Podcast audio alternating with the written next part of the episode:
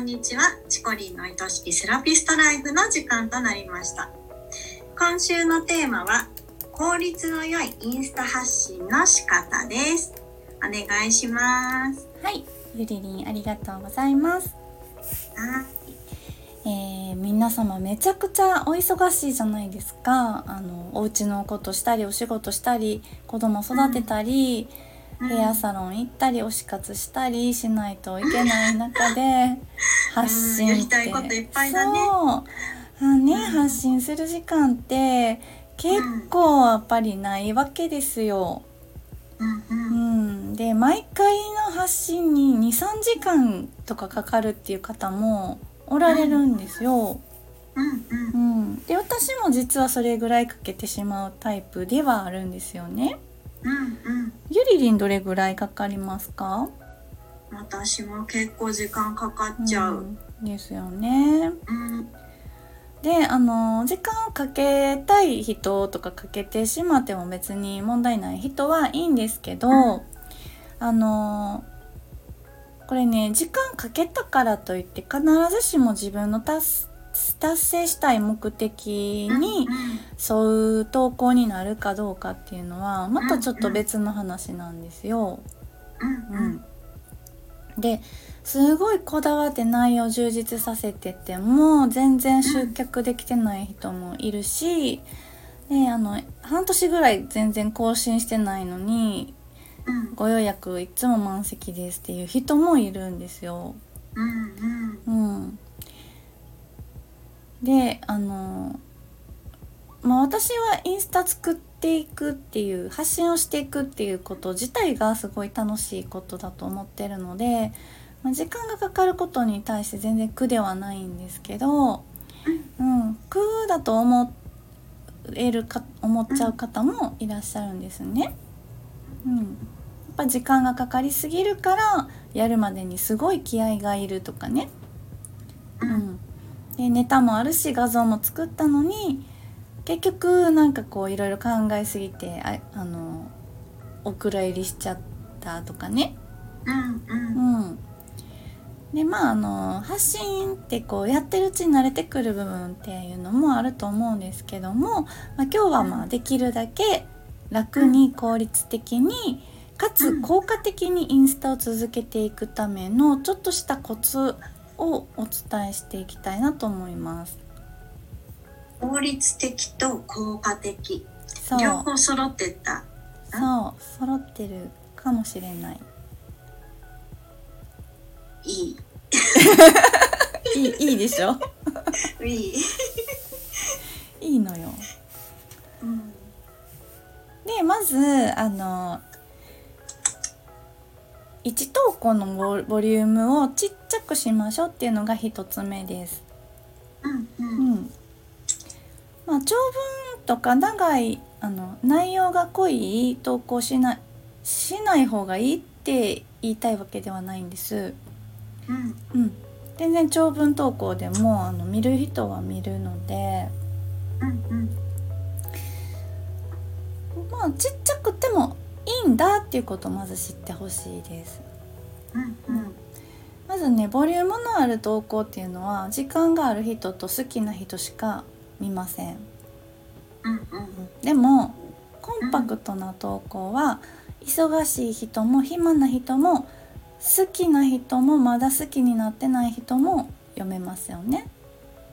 うん、目を通しやすいっていうところもありますよね。そうそうそう入り口としてはすごく入りやすいじゃないですか。うん。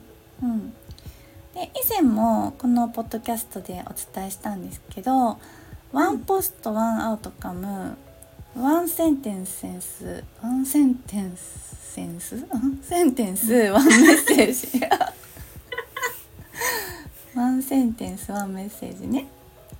はい、一文に一つのメッセージ一つの投稿に一つの目的、うん。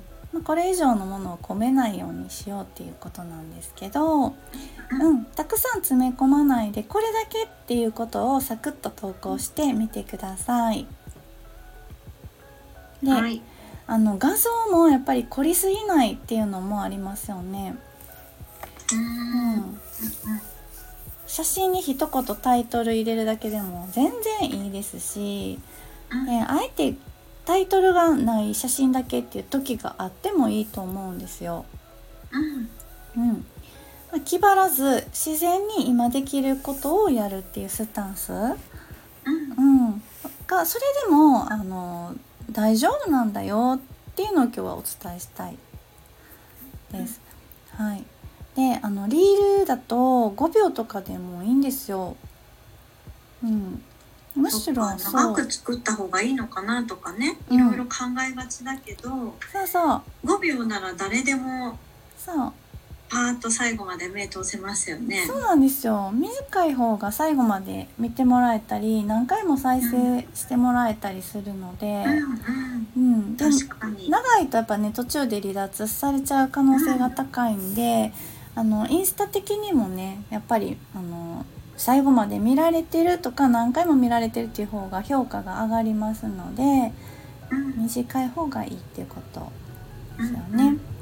うん。であの投稿も長いものより短くってサクッと読めて他にもあの読みたくなるぐらいのボリューム感だとうん。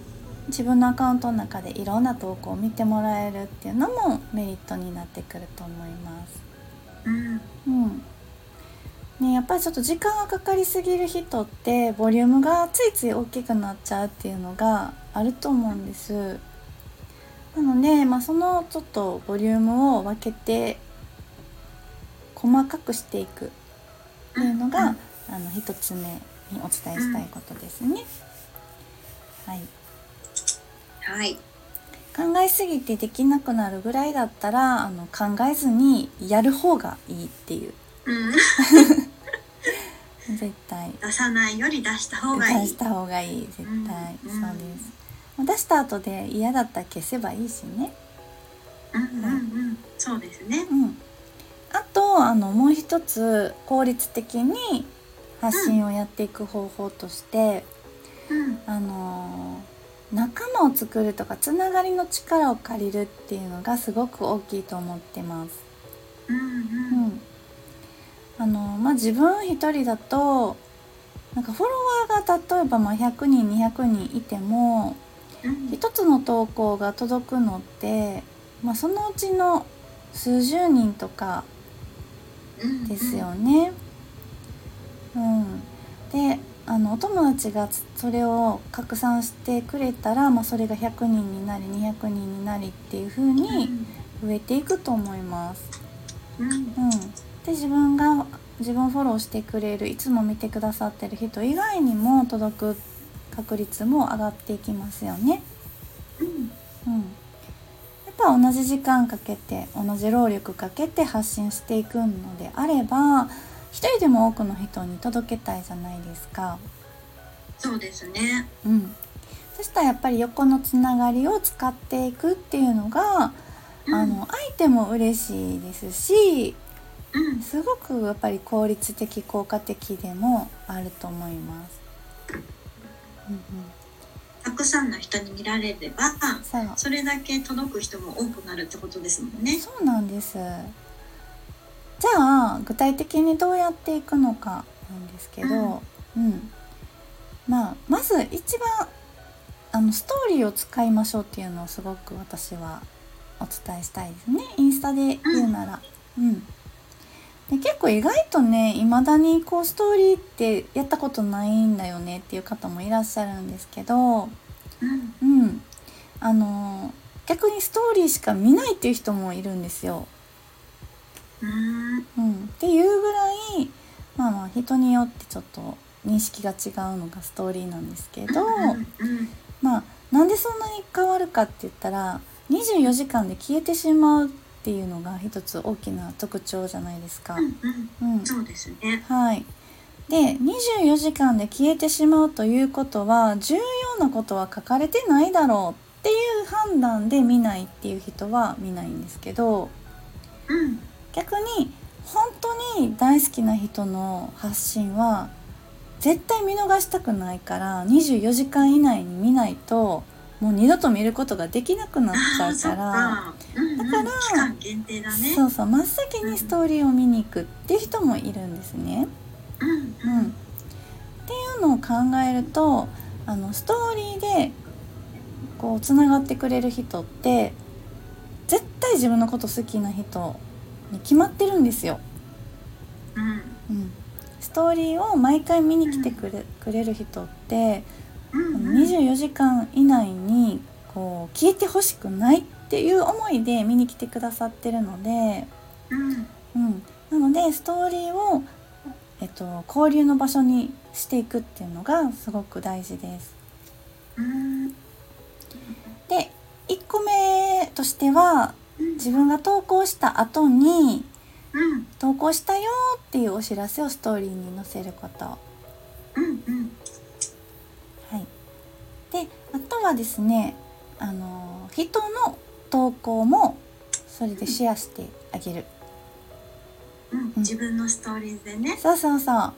この人こんな素敵なことをやってるよとか、ううん。うん。ここのお店行ってみたけどめっちゃ良かったよっていうのをうんうん。お知らせしてあげるっていうのがすごく大事だと思いますね。うん。うん、そしたらねあの喜んであの相手の方も、うん。うん、自分の投稿をシェアしてくださったりするようになります。うん。うん。はい、それでやっぱ拡散っていうのはしていくので、うんはい、自分一人で投稿していくよりもそうやって横のつながりを使って投稿を広げていくっていうのを考えてみてほしいなと思うんです。うん。はい、ただいきなりちょっとねうんシェアしたよとかシェアしてよっていうのでは、ううん。ん、ちょっとしんどい部分もあるので普段からあのコメントをね交流をね。はい、たくさんしてたりとか、いいねしてたりとかてたり。そうそう DM してたりとかちょっとそういうところからあの心をねうん。つないでいくっていうコツコツをしつつ、はいうん。拡散していけるようにしてもらえたらあのご自身で一人で発信するよりもよりたくさんの人に見ていただける効率の良い発信になっていくと思いますので。うんはい、投稿苦手っていう人ほどそういうのをちょっと試してみてほしいなって思います。うんお互いシェアし合うとねうん、お互いに拡散してお互いにいいことばっかりですもんうね。ん、そうですよね。なんかあのいつも大好きな人が紹介しているものとか紹介してる人ってついつい見に行きたくなりますよね。そうですうね。ん、そうなんです。だからあのぜひぜひねあなたのことを大好きな人はあなたが好きなものを知りたいと思ってるのでたくさんたくさんねストーリーを使って紹介してみてください。はい。はい、今日は以上になります。はい。1個目はボリュームを小さくしてみる。はい、で、2個目はつながりを大切にしていく。そうです。はい。じゃあ、これをちょっと頑張りながら、うんはい。はい、発信をしていきたいと思います。はい、よろしくお願いします。ありがとうございました。番組ではリスナーセラピストさんからのご質問やお悩み相談も大募集しています。